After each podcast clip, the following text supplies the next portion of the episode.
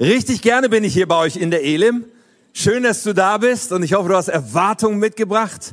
Und ich finde es eine tolle Kirche hier. Ich fühle mich immer sehr wohl und ich feiere eure Pastoren. In den letzten Jahren ist da eine wachsende Freundschaft mit Pastor Matthias und Heidi.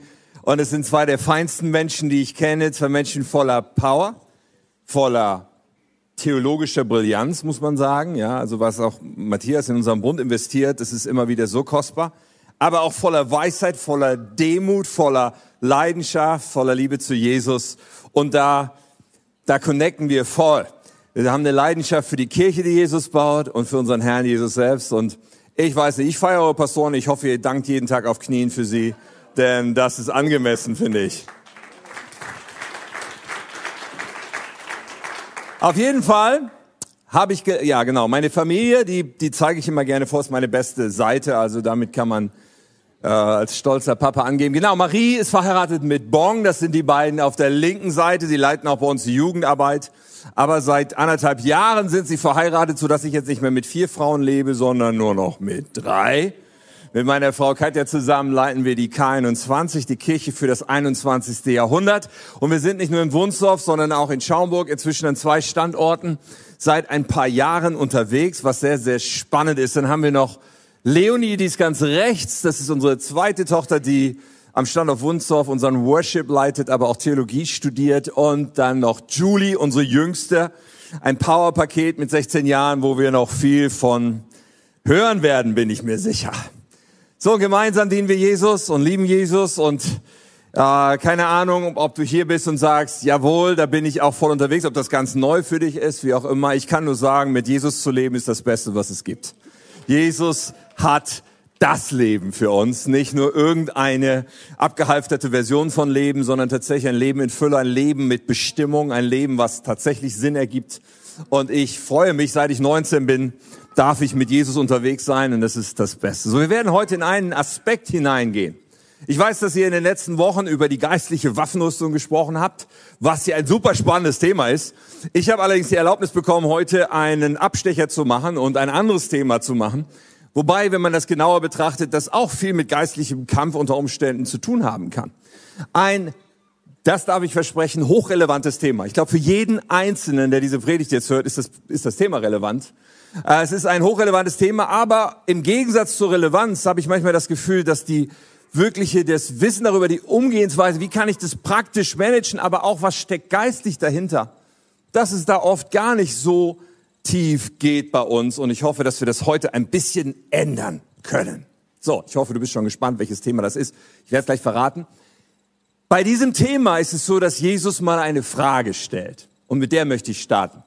Eine Frage, von der ich glaube, dass heute immer noch relevant ist. Ich glaube, wenn Jesus vor dir stehen würde, könnte gut sein, dass er dir die gleiche Frage stellen würde und mir auch. Und die Frage, die Jesus stellt, sie lautet, warum wollt ihr leben wie Menschen, die Gott nicht kennen? Aua, oder? Das ist eine Frage. Warum wollt ihr leben wie die Menschen, die Gott nicht kennen? Nun, diese Frage steht in Matthäus 6, Vers 32. Und wenn du so ein richtiger Bibel-Crack bist, dann weißt du vielleicht direkt, okay, Matthäus 6, das ist ja Teil der Bergpredigt, die geht von Matthäus 5 bis Matthäus 7. Und vielleicht weißt du so, ja, in dem Teil, da ist doch so ein Abschnitt über, ja, ein Abschnitt über Geld, über Finanzen, über Versorgung. Jesus spricht über Vögel, die sich nicht sorgen darüber, was sie morgen essen, über Lilien auf dem Feld, die wunderschön angezogen sind. Jesus sagt, macht euch keine Sorgen über das und spricht von einem Gott, der uns versorgt. Und mittendrin stellt er diese provozierende Frage, warum wollt ihr leben wie die Menschen, die Gott nicht kennen?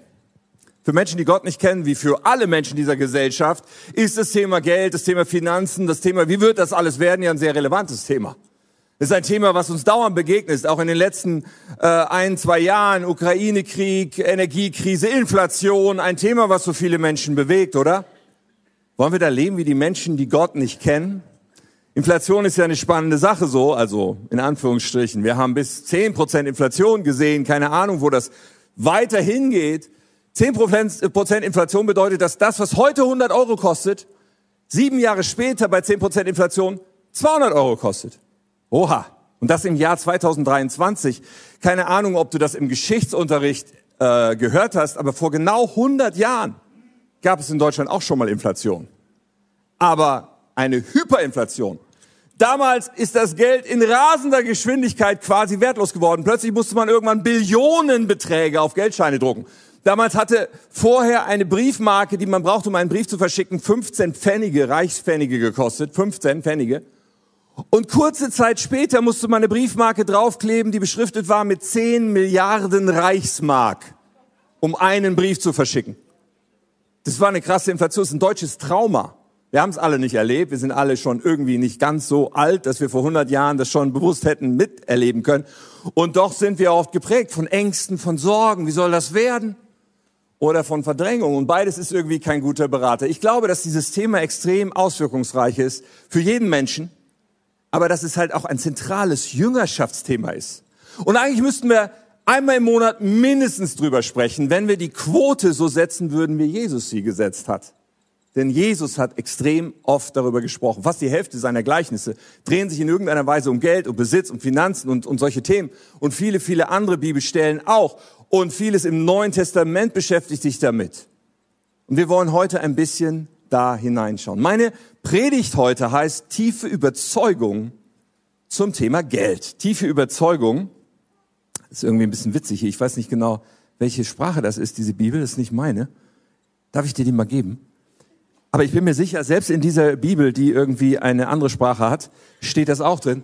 Die Überzeugung, von denen ich heute spreche, stammen aus dem Wort Gottes. Es ist nicht einfach Tims Privatmeinung, hoffe ich zumindest, bin ich fester Meinung, sondern es sind Überzeugungen, die aus der Wahrheit des Wortes Gottes kommen. Wir werden uns vier Überzeugungen anschauen heute. Und dann habe ich am Schluss noch drei praktische Schlüssel. Und hey, das alles heute möchte ich uns mitgeben und vielleicht werden es deine Überzeugungen, vielleicht sind es schon deine Überzeugungen, vielleicht darf ich dir auch einfach etwas geben, wo du anfängst drüber nachzudenken, anfängst das zu verstoffwechseln, weil ich glaube, dass es sehr, sehr hilfreich ist. Aber eine kleine Warnung, die Predigt, eigentlich gilt das für jede Predigt, aber heute gilt es ganz besonders. Es ist keine Buffet-Predigt. Nach dem Motto, okay, für Überzeugung, die eine oder die zwei klingen gut, die suche ich mir raus und den Rest ignoriere ich. Dann funktioniert das nicht sondern das, was ich heute erzählen werde, funktioniert nur alles, ganz oder gar nicht. Die Summe deines Wortes ist Wahrheit, heißt es in der Bibel. Und so gilt es auch für diese Überzeugung. Nur die Summe dessen macht Sinn. Wenn du ready bist, dann beten wir noch und starten mit der ersten Überzeugung rein. Himmlischer Vater, ich danke dir, weil du bist gut und nur gut, deine Pläne sind gut, dein Wort ist die Gebrauchsanweisung für unser Leben und du willst uns lehren, was Wahrheit ist, so dass wir wissen, wie es funktioniert, dass wir wissen auch, wie wir das an Segen und an Weg erleben können, den du mit uns gehen willst. Und ich bete so sehr, dass du sprichst. Wir wollen heute eine Entscheidung treffen. Machen unser Herz auf, sagen, Herr, wenn du zu mir redest, dann ist es für mich Ja und Amen. Dann werde ich genau das tun. Und ich bete, dass du so durchkommst in jedes Herz. Wenn du nicht redest, habe ich nichts zu sagen. Aber weil ich weiß, dass du reden wirst, stehe ich hier und ich bete darum. Ich bete, Geist Gottes, sprich zu uns, präge unser Denken und unser Leben. Amen. Alright. Also, erste Überzeugung. Und die ist richtig nice. Da kann vielleicht jeder noch sagen, das klingt doch gut. Gott will wahre Freiheit für uns. Und zwar auch im Bereich der Finanzen. Kann irgendjemand Amen dazu sagen? Ja, Gott will Freiheit für uns, er will wahre Freiheit für uns und das gilt auch für finanzielle Freiheit. Nun, was ist finanzielle Freiheit? Wir können uns dabei ja sehr leicht vorstellen, dass es da irgendwie darum geht, dass wir reich sind und ganz viel Geld haben, möglichst so viel Geld, dass wir gar nicht wissen, wofür wir das noch alles ausgeben könnten zu Lebzeiten. Äh, manchmal stellen wir uns das als finanzielle Freiheit vor. Reichtum. Reichtum ist ja auch schon wieder so ein spannendes Thema. Ich habe als Kind immer gerne lustige Taschenbücher gelesen, diese Comics mit Donald Duck. Kennt sie noch irgendjemand? Ja, und da gab es Onkel Dagobert, oder? Onkel Dagobert mit seinem Geldspeicher und der war unermesslich reich. Der hat in seinem Geld geschwommen. Ich weiß nicht so genau, wie das funktioniert hat. Ich stelle mir vor, wenn man so einen Körper in so Metallmünzenbecken reinmachen würde, das wäre ein Aua. Aber er hat es trotzdem gemacht. Er hatte unfassbar viel Geld, unermesslich viel. Aber frei, ich meine, steht der Mann für Freiheit, hat man so das Gefühl, der ist wirklich frei. Ich meine, er war geizig und er war hartherzig Oh, schwierige Figur, Onkel Dagobert. Und mit dem Reichsein ist schon so eine Sache.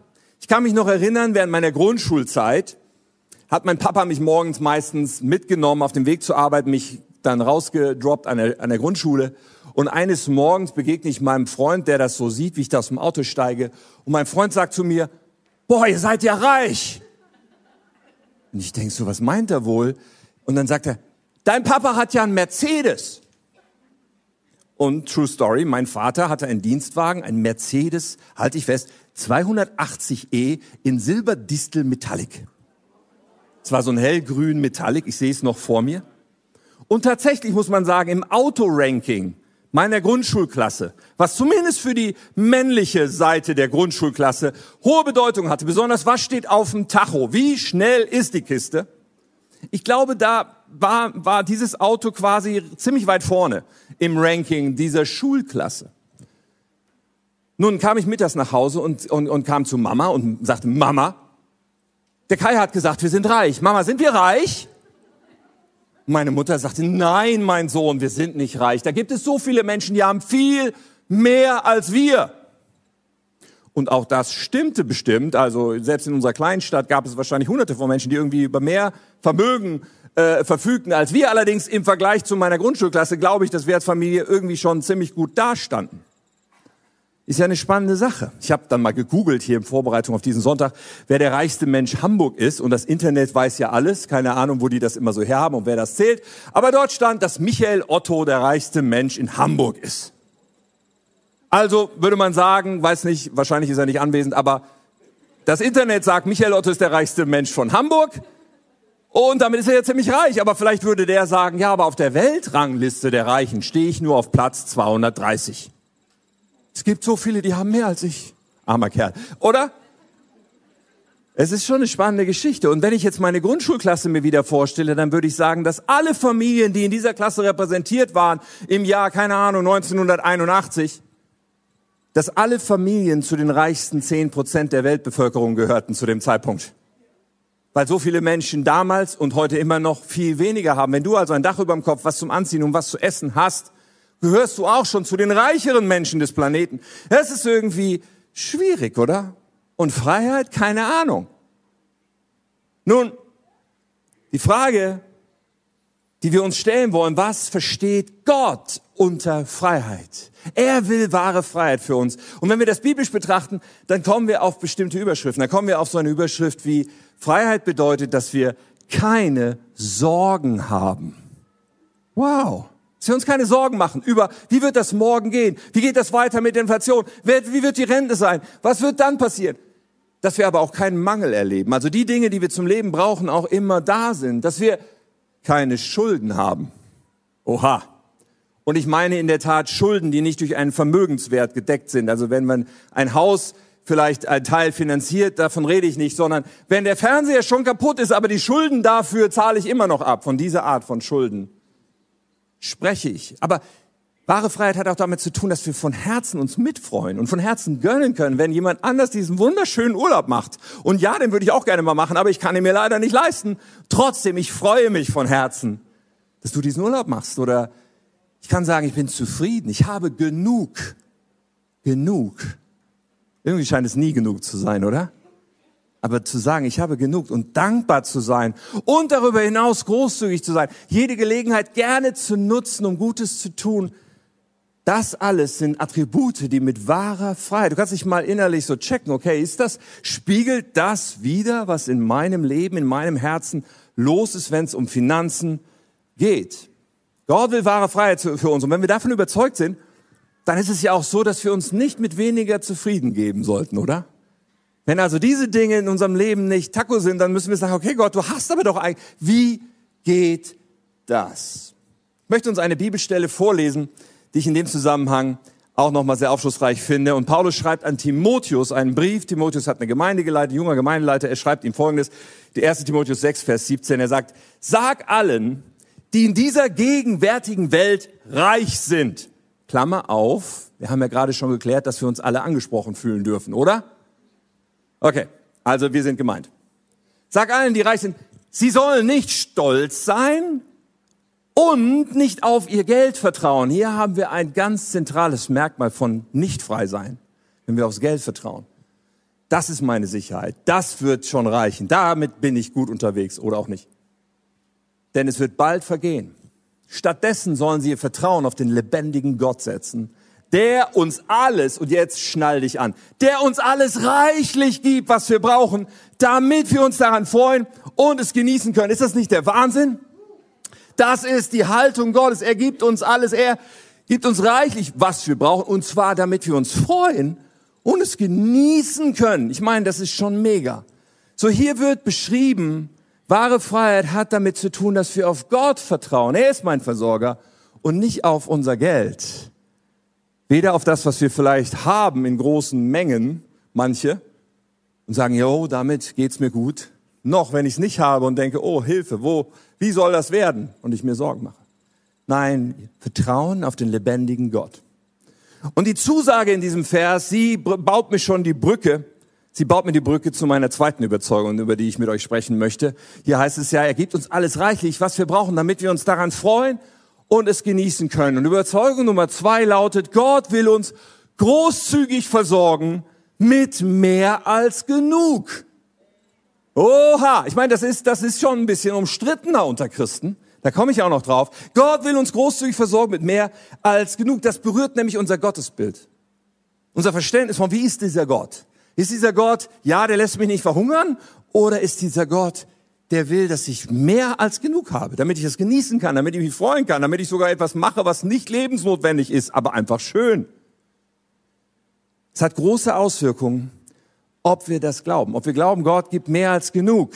Weil wenn ich das glaube, ja dann Moment mal, dann ist ja meine Versorgung auch in Zukunft sicher, oder? Brauche ich mir keine Sorgen zu machen, was mit der, was, was mit 60 und mit 70 und mit 80 los ist. Oder sowas. Wenn dieser Gott doch verspricht, mich großzügig zu versorgen, ist ja der Hammer, oder ist das jetzt blauäugig? Und zumindest ist es sehr biblisch. Ich kann noch einiges an Bibelstellen dazu bringen, aber eine, die ich auf jeden Fall bringen will, ist 2. Korinther 9, Vers 8. Hier sagt Paulus das folgende. Er sagt, Gott wird euch großzügig mit allem versorgen, was ihr braucht. Kannst du dir an die Zimmertür schreiben oder an den Spiegel oder sowas. Was für eine Zusage. Und es geht noch weiter. Ihr werdet haben, was ihr braucht und ihr werdet sogar noch etwas übrig behalten. Mit anderen Worten, mehr als genug. Ihr werdet noch übrig behalten, dass ihr mit anderen teilen könnt. Also diese Zusage ist nicht eine Idee von Tim, es ist eine Zusage, die wir vielfach im Neuen Testament finden. Aber ist es auch eine tiefe Überzeugung? Etwas, was auch dem Common Sense, dem, was in der Gesellschaft an Stimmung ist zum Thema Finanzen und zum Thema Zukunft und wie soll das alles werden, was da so geprägt ist. Ich meine, wir sind geprägt von Medien, von Schlagzeilen, die wir lesen. Und mal eine kleine Hintergrundinformation zum Thema Schlagzeilen. Schlagzeilen sind dazu da, angeklickt zu werden. Die werden so formuliert, dass möglichst viele Leute draufklicken. Das ist das Geschäftsmodell von Medien. Und es ist gar keine Kritik, aber so ist es nun mal. Und wenn in einer Schlagzeile drin steht, dass XY warnt davor, dass das und das passieren wird, dann klicken halt mehr Leute drauf. Deswegen steht das Wort warnen und solche Alarm und wiu, wiu, wiu. Solche Sachen stehen halt oft in Schlagzeilen. Und denken wir dann auch, oh Mist, vielleicht muss ich mir auch mehr Sorgen machen. Ich mache mir Sorgen, dass ich mir nicht genug Sorgen mache. Oder so. Oder sage ich, Moment mal, Gott will mich großzügig versorgen mit mehr als genug.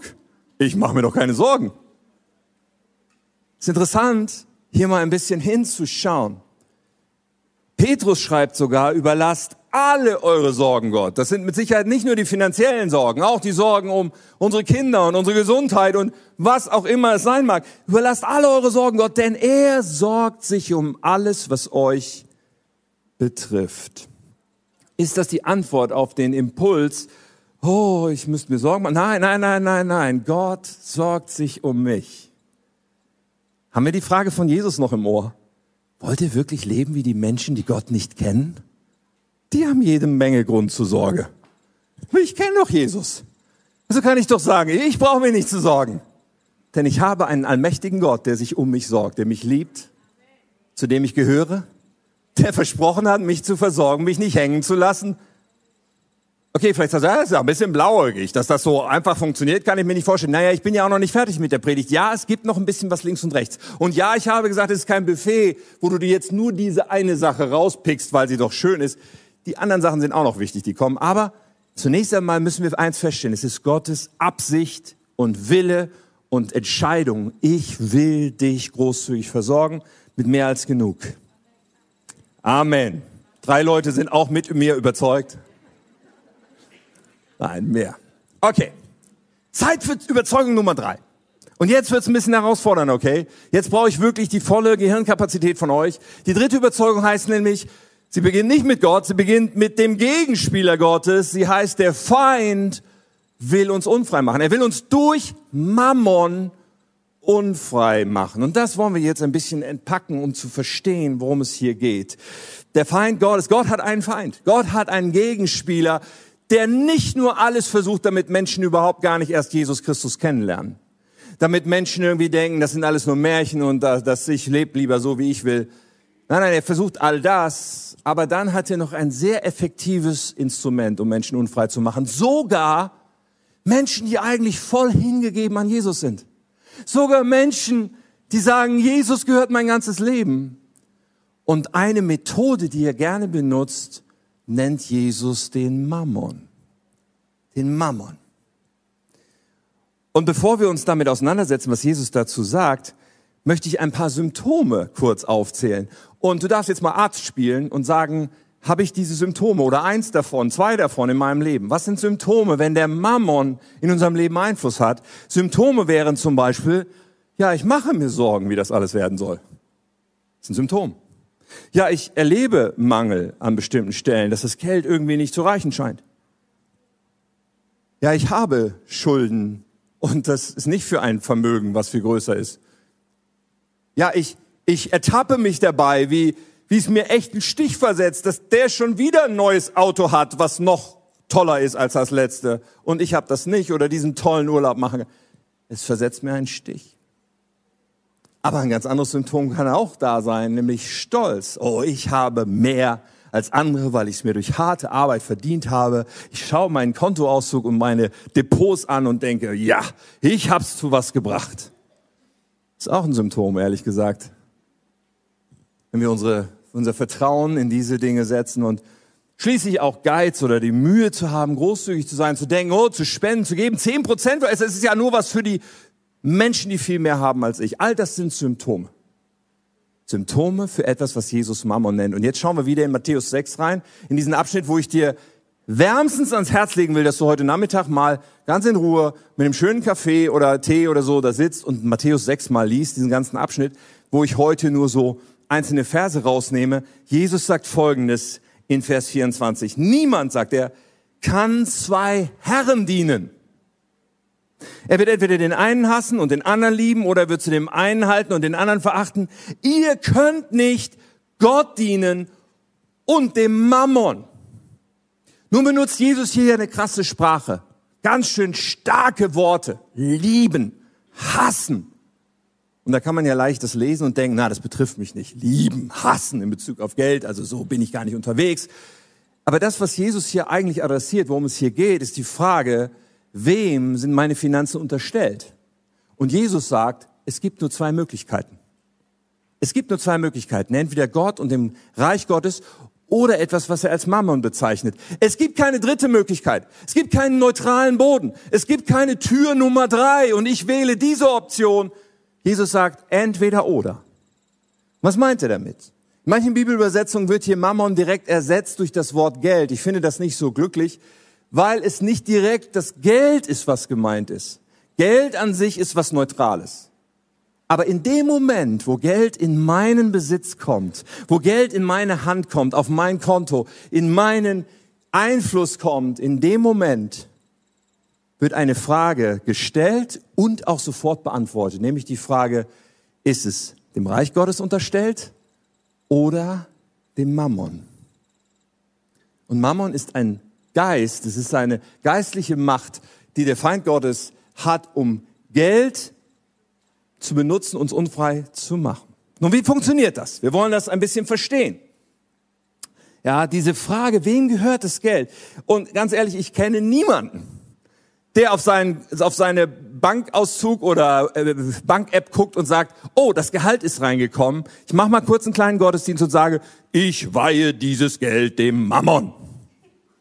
Keine Ahnung, ob du solche Leute kennst. Ich habe noch keinen getroffen, der das tut. Der Punkt ist der, das gilt ganz allgemein für den Feind Gottes, der Gegenspieler Gottes. Der ist gar nicht so sehr darauf aus, dass wir an ihn glauben oder dass wir ihn anbeten oder irgendwas explizit in seine Richtung tun.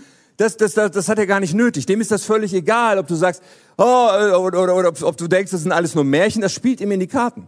Wenn du ihn für ein Märchen hältst, dann hat er nur umso mehr Möglichkeiten, dich zu belügen, uns zu belügen. Das heißt, wir müssen das gar nicht bewusst tun. Es reicht schon zu sagen, ich tue nichts Bewusstes. Ja, das ist das Geld, das kommt rein, jetzt muss ich die Miete bezahlen, jetzt muss ich einkaufen gehen, jetzt muss ich das Auto abzahlen, jetzt muss ich dies, jetzt muss ich das. Okay, und dann bleibt irgendwann hoffentlich noch was übrig, dass ich noch mir irgendwas gönnen kann und vielleicht, wenn dann noch was übrig ist, ja, vielleicht gebe ich dann auch noch was oder tu was Gutes, aber, aber das ist mein Geld, meins. Ich habe es ja auch verdient. Und wir sind uns vielleicht gar nicht bewusst, dass wir damit eine ganz wichtige Abfahrt verpasst haben, nämlich die Abfahrt zu sagen, nein, es gehört alles zum Reich Gottes und ich bin Verwalter. Und in dem Moment, wo wir diese Abfahrt nicht nehmen, passiert automatisch etwas, nämlich der Mammon hat Einfluss und die Symptome sind da. Die Sorgen und die Probleme oder der Stolz oder wie auch immer, verschiedene Ausdrucksformen, wie sich das äußert. Ich habe übrigens einen Buchtipp für uns, ich habe sogar zwei für uns, aber es ist ja auch ein wichtiges Thema. Aber dieser Buchtipp heute ist Gott, Geld und ich. In diesem Buch geht es sehr genau darum, was das mit dem Mammon auf sich hat und wie das funktioniert und wie wir uns da aufstellen können, um Freiheit zu erleben. Sehr, sehr empfehlenswert. Äh, vielleicht besorgst du dir das mal. Ich will es versuchen, in, Kurz, in Kurzform mal darzulegen. Moment mal, wie kann ich das denn nun verhindern? Wie kann ich denn bei Geld, was in meine Hand kommt, was doch erst neutral ist, verhindern, dass es Mammon unterstellt ist, und die Bibel gibt uns dazu ein Prinzip. Es ist wie ein geistliches Naturgesetz. Das funktioniert, ob du daran glaubst oder nicht daran glaubst. Es funktioniert dadurch, dass wir es anwenden. Und das ist der Zehnte. Der Zehnte bedeutet, dass von allem, was reinkommt, ich zuerst zehn Prozent nehme und sage, das gehört Gott und es gehört in das Haus Gottes, in den Ort, wo Gott mich hineingestellt hat, spielt die lokale Gemeinde, wo er mir meine, seine Platzanweisung gegeben hat. Und dadurch mache ich deutlich, dass alles andere, was mir dann noch anvertraut ist, auch von Gott kommt, auch ihm gehört. Ich bin nicht der Eigentümer, sondern der Verwalter. Ja, mein Gott ist großzügig. Der will, dass ich mehr habe, als ich brauchen kann. Der will, dass ich genießen kann und mich freuen kann. Ich brauche mir keine Sorgen zu machen. Aber ich bin Verwalter, nicht Eigentümer. Das entscheide ich in dem Moment mit diesen ersten zehn Prozent. Manche denken, ja, zehn Prozent, das ist doch irgendwie alttestamentliches Gesetz. Das ist Blödsinn. Zehn, diesen Zehnten gab es schon vor dem alttestamentlichen Gesetz. Schon Abraham hat den Zehnten gegeben. Und Jesus hat den Zehnten bestätigt. Im Hebräerbrief heißt es sogar, dass er heute derjenige ist, der quasi geistlich den Zehnten in Empfang nimmt. Aber vielleicht denkst du auch, ja, ist ja typisch. Die Kirche will nur mein Geld. Pastor, du da vorne erzählst jetzt was vom Zehnten, damit ich irgendwie mein Geld gebe und du kriegst ja auch irgendwie dein Gehalt von deiner Kirche. Da, da hast ja ein Interesse daran. Nun, du hast natürlich die freie Wahl, ob du das so glaubst. Das äh, kann ich dir nicht in Abrede stellen. Ich kann nur von dem reden, wovon ich tief überzeugt bin und was ich seit Jahrzehnten selber lebe. Und wir als Kirchen in unserem Gemeindebund, wir haben keine Kirchensteuer, dass man nur nebenbei bemerkt. Es gibt niemanden, der dir auf die Schulter klopft, wenn du nicht gibst und sagst, du gibst ja gar nichts, was ist los? Das ist eine Sache zwischen dir und Gott. Aber das bedeutet nicht, dass sie nicht von extremer Bedeutung und Auswirkung ist. Und ich habe schon lange, bevor ich Pastor werden wollte und überhaupt darüber nachgedacht habe, dass sowas kommen könnte, habe ich meinen Zehnten gegeben. Schon als ich Student war, ich habe Betriebswirtschaft studiert, habe ich meinen Zehnten gegeben. Als ich dann gearbeitet habe und der Gehaltsüberweisung äh, kam, ich dachte, okay, zehn Prozent, viel Geld. Aber ja, ich habe, ich bin dankbar, ich habe es verstanden. Ich will mit meinem Leben im Reich Gottes leben, nach den Gesetzmäßigkeiten. Und ich kann dir nur Mut machen, es auszuprobieren. Wenn du glaubst, es geht doch gar nicht, dann bist du dem Mammon ganz schön auf den Leim gegangen mit einigen seiner Lügen. So, es geht um die Herrschaftsfrage. Das ist das Grundthema in Jüngerschaft, aber es ist auch das Thema bei Finanzen. Und das klären wir bei diesen zehn Prozent. Diese zehn Prozent werden übrigens immer angefochten sein. Es wird sich immer viel anfühlen. Ob du Taschengeld bekommst oder ein hohes Gehalt. Es wird immer irgendwie viel sein. Die 50 Euro von der Oma sind mit 10 Prozent, es ist viel. Äh, oder die Gehaltserhöhung und zu entscheiden, jetzt werde ich wieder meinen 10 Prozent Anteil anpassen. Und wenn Inflation kommt, alles wird teurer, die Versuchung zu sagen, wo kann ich sparen? Vielleicht an dem, was ich gebe. Sie ist real. Aber das, ihr Lieben, ist ein geistliches Naturgesetz, was greift. Und Jesus spricht darüber in Matthäus 6. Und er sagt das folgendermaßen, ich lese es aus der guten Nachricht. Er sagt hier, sorgt euch zuerst darum. Ja, in Luther heißt es so, trachtet zuerst nach dem Reich Gottes. Hier heißt es, sorgt euch zuerst darum, dass ihr euch seiner Herrschaft unterstellt. Nochmal, der Kontext ist Finanzen, der Kontext ist Geld von dieser Aussage. Zuerst wird die Herrschaftsfrage geklärt. Zuerst. Und dann gilt die Verheißung. Er wird euch mit allem anderen versorgen. Ihr braucht euch keine Sorgen machen. Aber das zuerst kommt eben zuerst. Sorgt euch zuerst darum. Die Herrschaft Gottes. Also die ersten zehn Prozent vor Abzügen, vor Ausgaben sagen, ich unterstelle alles dem Reich Gottes und ich werde Verwalter und bin nicht Eigentümer. So, da klingt sich jetzt das nächste meiner vier, und wir sind schon beim vierten, meine vier Überzeugungen ein, und die lautet, wahre finanzielle Freiheit hat viel mit Freude an Schätzen im Himmel zu tun. Nun, wenn wir verstehen, ich bin nicht Eigentümer, sondern ich bin Verwalter, dann stellt sich ja die Frage, bei Finanzen, die er mir so gibt, was hat er denn für Pläne damit? Ja, ich weiß, er will mich versorgen mit mehr als genug. Ich darf auch genießen, ich darf mich freuen. Aber wenn er da noch mehr gibt, was kommt dann? Was hat er jetzt vor? Wenn ich ein großes Vermögen hätte, wofür ich einen Vermögensverwalter bräuchte, nehmen wir mal an, ich hätte so fünf Millionen auf dem Konto und denke jetzt, okay, weiß auch nicht, ich will einen Vermögensverwalter haben. Und ich würde einen finden und der sagt mir, gut, dass Sie kommen, Herr Sokowski. Diese fünf Millionen, die kann ich für Sie super einsetzen. Ich wollte schon lange eine schöne Reise in die Karibik mit meiner ganzen Familie machen und neuen Porsche brauche ich auch. Gut, dass Sie kommen und mir Ihr Geld anvertrauen. Dann würde ich sagen, danke, aber nein, danke, ich suche mir einen anderen. Ich suche mir einen Verwalter, der mich nach meinen Zielen fragt, der mich fragt, was ich denn möchte, was mit diesem Geld geschehen soll und es dann entsprechend verwaltet. Warum sollte Gott anders sein in Bezug auf das, was er uns anvertraut? Und Gottes Ressourcen sind unbegrenzt. Er vertraut uns etwas an. Und wenn wir uns darüber Gedanken machen, dann stellen wir fest, Moment mal, er möchte natürlich, dass das Geld auch Reich Gottes voranbringt oder anders ausgedrückt, dass wir uns Schätze im Himmel sammeln. Und auch darüber redet Jesus im gleichen Abschnitt in Matthäus 6. Und er sagt Folgendes. Er sagt, sammelt euch nicht Schätze hier auf der Erde, wo Motte und Wurm und Inflation und Aktienkursabstürze und Immobilienkursabstürze, wo Diebe einbrechen und sie stehlen, sondern sammelt euch Schätze im Himmel, wo all das nicht ist und all das euch nicht weggenommen werden kann, in meinen Worten. Da, wo dein Schatz ist, ist auch dein Herz. Da gibt's eine Connection. Wenn ich mich entscheide zu geben, wenn ich mich entscheide, ich investiere, um Nöte zu lindern, um Barmherzigkeit zu üben, um Mission zu unterstützen, um Gemeinde auch über den Zehnten hinaus zu bauen. Hey, wenn ich das tue, dann wird mein Herz dem folgen und da sein, wo Gottes Herz ist.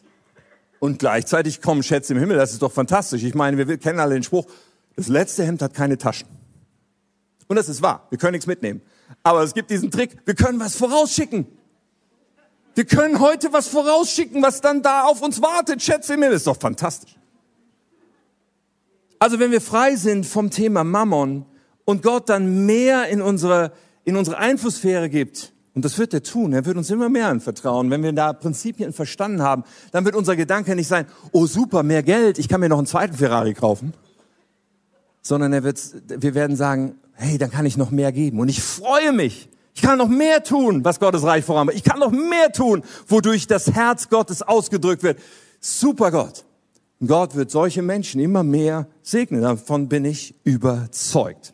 Okay, wir haben vier Überzeugungen jetzt. Aber jetzt kann es ja sein, dass du hier sitzt und sagst, ja, ist ja schön und gut. Und irgendwie, ja, ich, ich merke, du kannst mir eine Menge Bibelstellen sagen dazu. Das macht irgendwie alles Sinn. Aber wie kann ich das jetzt erleben? Was muss ich jetzt tun, wenn ich merke, also bei mir sind all diese Symptome von Mammon eher und, und, und wahre finanzielle Freiheit und, und Versorgung mit mehr als genug, das ist irgendwie nicht meine Realität. Dafür jetzt noch auf der Zielgeraden ganz schnell drei Schlüssel. Und diese Schlüssel, die haben zu tun damit, dass ich ein bisschen was nochmal vertiefe, aber auch noch was ergänze, was du nicht verpassen willst.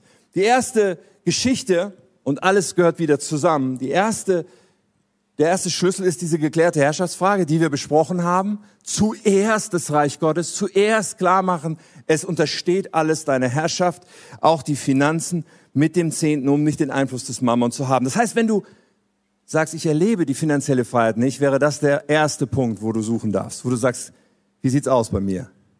Lebe ich dieses Prinzip des Zehnten? Und wenn ich das nicht lebe und mir auch nicht vorstellen kann, dann da, wie, wie kann ich da hinwachsen? Wie kann ich mich auf den Weg machen dahin? Aber das ist nicht alles. Es gibt zwei weitere Schlüssel und der nächste ist mir so wichtig. Und ich habe ein bisschen rumgeeiert. Wie formuliere ich das? Ich habe es genannt, ein möglichst realistisches Gottesbild. Denn was ich feststelle, ist, dass es manchmal auch sein kann, dass ein Christ total hingegeben ist. Die Herrschaftsfrage ist voll geklärt. Vielleicht Pastor, Missionar, sein Leben lang alles geopfert für den Herrn.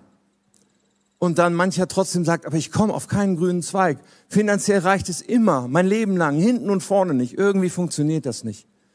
Und eine mögliche oder nicht die einzige, eine mögliche Sache, die ich festgestellt habe, kann sein, dass mancher sagt, ja, aber ich glaube, Gott will das auch so.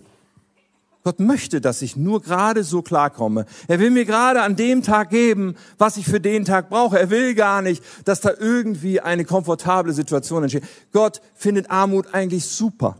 Und es gibt genug Christen, die das denken, dass Gott Armut super findet. Und bei allem Respekt, und jeder darf denken, was er will, das ist nicht mein Gottesbild. Ich sehe in der Bibel einen großzügigen Gott, einen segnenden Gott, der mehr als genug geben will. Und zwar am Ende des Tages, wie gesagt, nicht für den zweiten Ferrari, sondern dafür, dass wir auch mehr geben können. Aber er möchte uns in eine Position versetzen, wo wir mehr als genug haben. Unser Gottesbild spielte eine große Rolle. Und wenn unser Gottesbild an der Stelle schief ist, kann es sein, dass wir alles mit der Herrschaftsfrage richtig klar haben, aber trotzdem manches nicht so sich entfaltet, wie Gott es für uns hat. Aber ich bin noch nicht fertig. Auch der dritte Schlüssel ist so wichtig und nur alle drei zusammen funktionieren. Und der dritte ist treue und gute Verwaltung unserer Finanzen. Also nicht nur das Gottesbild kann ein Problem sein, nicht nur die Herrschaftsfrage, sondern auch die Frage, ob wir das, was Gott uns anvertraut, gut verwalten, also unseren Part tun. Das fängt schon damit an, dass wir mal klären, wie viel wäre denn genug? Wie viel Geld brauchen wir denn jeden Monat, um zu sagen, dieser Lebensstandard, der irgendwie in Ordnung ist, den kann ich damit abdecken und habe sogar noch was, um was abgeben zu können und so. Wie, wie, wie, wie wäre denn der Betrag? Und die meisten Menschen können das gar nicht präzise beantworten. Wie viel wäre denn genug? Man hat Umfrage gemacht auf der Straße, man hat Leute mit niedrigem Einkommen befragt, Leute mit mittlerem Einkommen, Leute mit sehr hohem Einkommen. Und viele Leute haben gesagt, also irgendwie komme ich mit meinem Geld nicht aus, irgendwie bräuchte ich schon noch ein bisschen mehr. Und dann hat man gefragt, wie viel wäre denn genug? Und der ungefähre Wert bei den allermeisten ist ja so das Doppelte von dem, was ich habe, wäre genug. Nicht nur die mit niedrigem Einkommen sagen das, auch die mit hohem Einkommen. Das Doppelte, dann, dann wäre alles grad rund. Stell dir vor, du hättest heute Nachmittag Audienz beim himmlischen Vater. Und der würde sagen, hey, jetzt sag mal, sag mal eine Zahl, sag mal einen Betrag. Wie viel brauchst du jeden Monat? Wie viel soll ich dir jeden Monat zukommen lassen durch meine Versorgungskanäle, damit du genug hast? Wir haben noch nicht mal eine Antwort. Und jetzt sag nicht, ja, eine Million im Monat wäre schon, wär schon okay.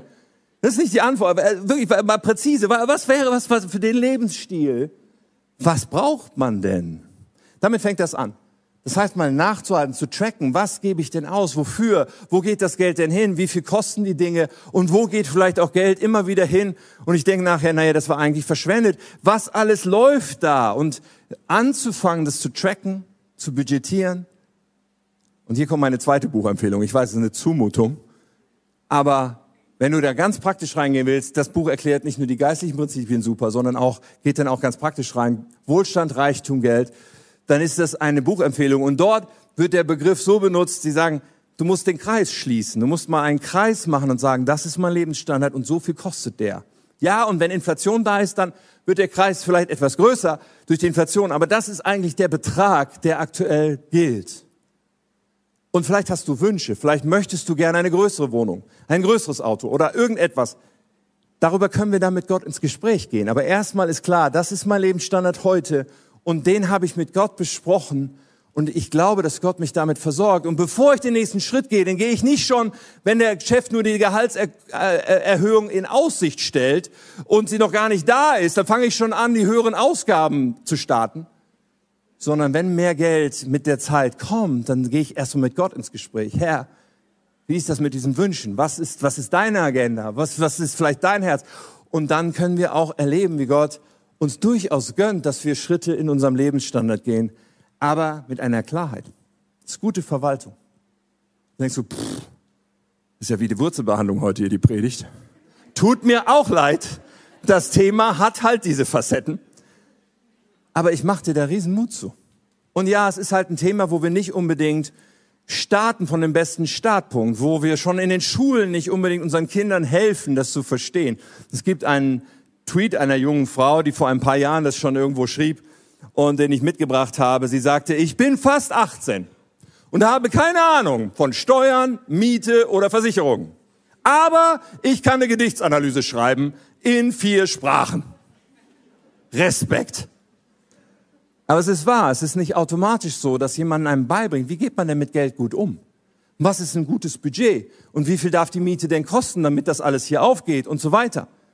Ich, ich habe schon viele Stunden mit meinen Töchtern verbracht, um zu sagen, okay, wir, wir, wir schreiben das mal alles auf und ihr wollt jetzt eure erste Wohnung mieten und, und das ist das Gehalt oder keine Ahnung, was auch immer.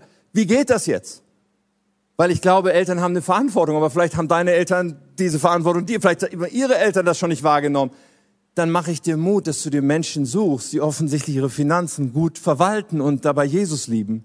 Und sie um Rat fragst, vielleicht mal deinen Kleingruppenleiter fragst, ob er, jemand, ob er das selber so hinkriegt oder ob er jemanden kennt und dir empfehlen kann. Ich bin mir sicher, in dieser Kirche gibt es Menschen, die einen guten Rat geben können. Und mal sagen, hey, hast du mal eine Stunde Zeit? Können wir uns das mal alles hier ausbreiten, was bei mir los ist? Und du gibst mir mal einen Rat, wie ich da ein Packende dran kriege. Ich mache dir so Mut. Denn gute Verwaltung gehört auch dazu, dass wir erwarten dürfen, dass Gott uns versorgt mit mehr als genug, dass Gott wahre Freiheit für uns möchte und dass wir frei bleiben, was den Mammon angeht. Ich habe alle Prinzipien und alle Dinge nochmal auf eine Folie geknallt, sodass du sie dir abfotografieren kannst, wenn du willst, mitnehmen kannst, reflektieren kannst. Aber ich bin so überzeugt von diesen Punkten und ich bin überzeugt, dass es funktioniert. Und ich finde es ehrlich gesagt sehr, sehr anziehend, finanziell in einem Zustand von wahrer Freiheit zu sein. Es bedeutet nicht, dass ich mir alles leisten kann, aber es bedeutet, dass man frei ist von Sorgen, von Schulden, von Neid und von dem Gefühl, irgendwie könnte es alles schwierig werden, sondern zu wissen, du bist mein Versorger, Gott, und ich bin dein Verwalter. Und danke für das, was du mir gibst. Und da, wo das herkommt, hast du unbegrenzte Möglichkeiten. Ich möchte jetzt noch beten mit uns. Und ich lade dich ein, diese Momente zu nutzen, für dich, das nicht nur zu reflektieren, sondern eine Entscheidung zu treffen. Wenn du merkst, in meinem Leben sind Symptome von Unfreiheit, sind Symptome davon, dass der Mammon doch eine Menge zu melden hat, ist nicht wegzuschieben an dieser Stelle. Das Thema Geld wird uns unser ganzes Leben begleiten. Es lohnt sich hinzuschauen, es lohnt sich, sich auf den Weg zu machen mit Jesus, um Freiheit zu erleben. Lass uns beten zusammen.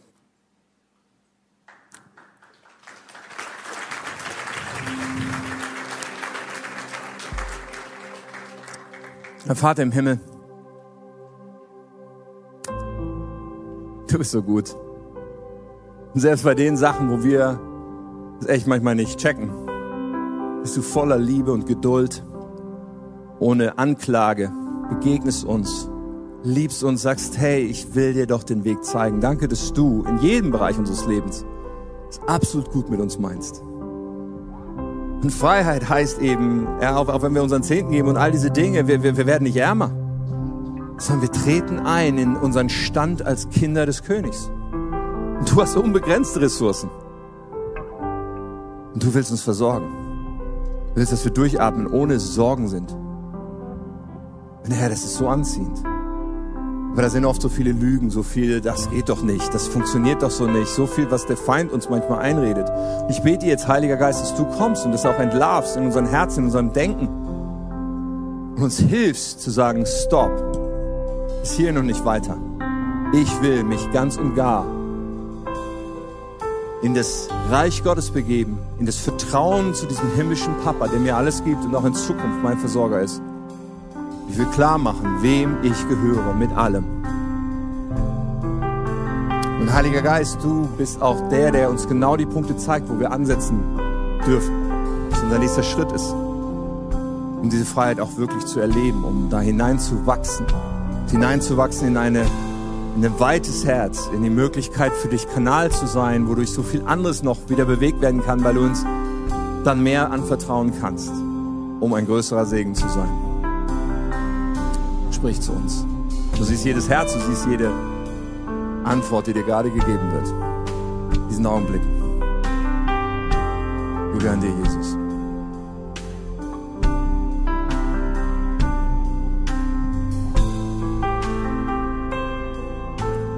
Werden wir so in diesem Gebet bleiben, lass mal die Augen zu.